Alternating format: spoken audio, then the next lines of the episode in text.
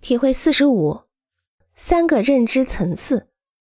第一个是简单的认知层次，它是成年人或者那些文化水平较低的成年人的世界观，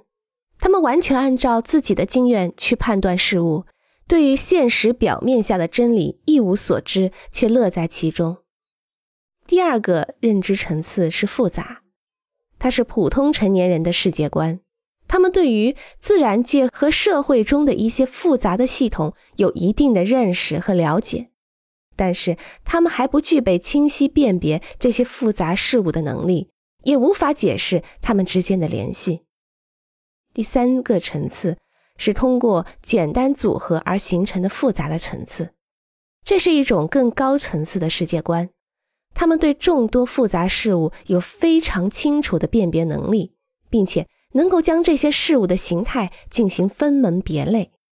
对形态的感知能力，对一个建筑师来说是极其重要的技能。